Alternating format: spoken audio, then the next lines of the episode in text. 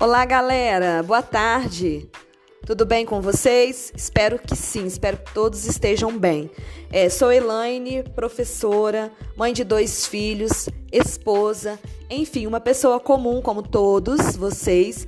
É, e hoje eu me propus superar barreiras com a tecnologia e levar a vocês uma produção minha, meu primeiro podcast que traz como tema o conceito de trabalho. Conceito de trabalho ele pode ser abordado a partir de diversos enfoques.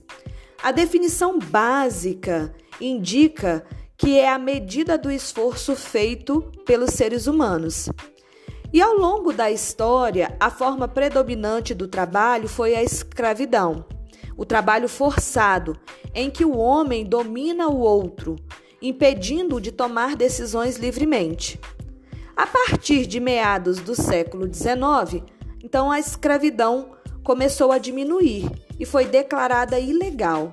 Desde então, o trabalho assalariado passou a ser a forma dominante do trabalho. Até a próxima, galera!